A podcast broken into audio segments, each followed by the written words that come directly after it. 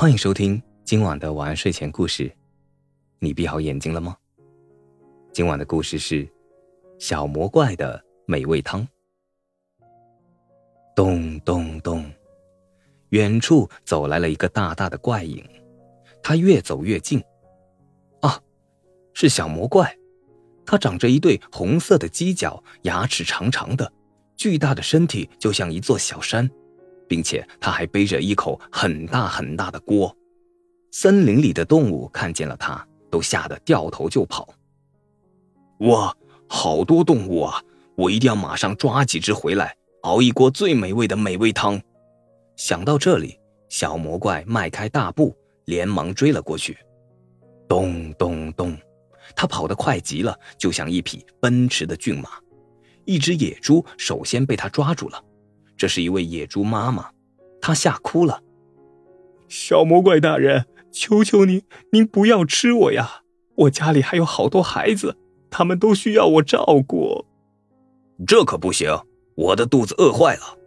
小魔怪凶巴巴的说：“小魔怪大人，只要您不吃我，我可以马上给您送许多好吃的东西来。”野猪妈妈急忙说道：“嗯，那那好吧。”小魔怪想了一下，把野猪妈妈给放了。接着，小魔怪又抓了一只长颈鹿，但这位长颈鹿妹妹也呜呜的哭了起来，她哭得真叫人心烦。小魔怪也只好将它放了。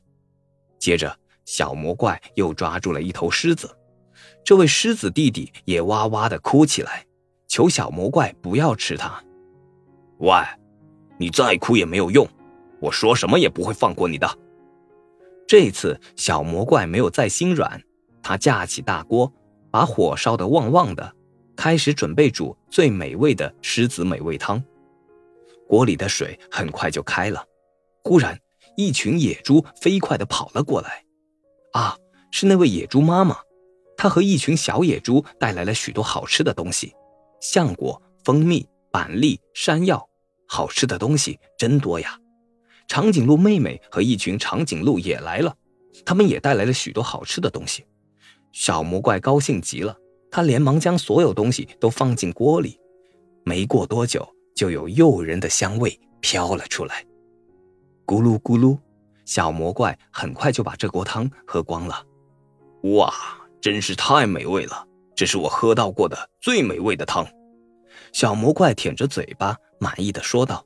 说完，他便扭头看着旁边的狮子弟弟。小魔怪大人，您一定吃饱了，您您千万不要吃我啊！我身上臭臭的，一点也不好吃。狮子弟弟吓得大叫起来。小魔怪嘿嘿笑了：“你放心，我不会吃你。不过你以后再也不准吃别的动物了，不然我饶不了你。可这样的话，我会饿死的。”狮子弟弟愁眉苦脸地说：“你真笨！”小魔怪生气地拍了一下狮子弟弟的脑袋：“你可以学我吗？你不知道这种美味汤是天底下最美味的东西，比任何东西都好吃。”说完，小魔怪端起那口大锅，把里面剩下的一点汤汁也舔得干干净净。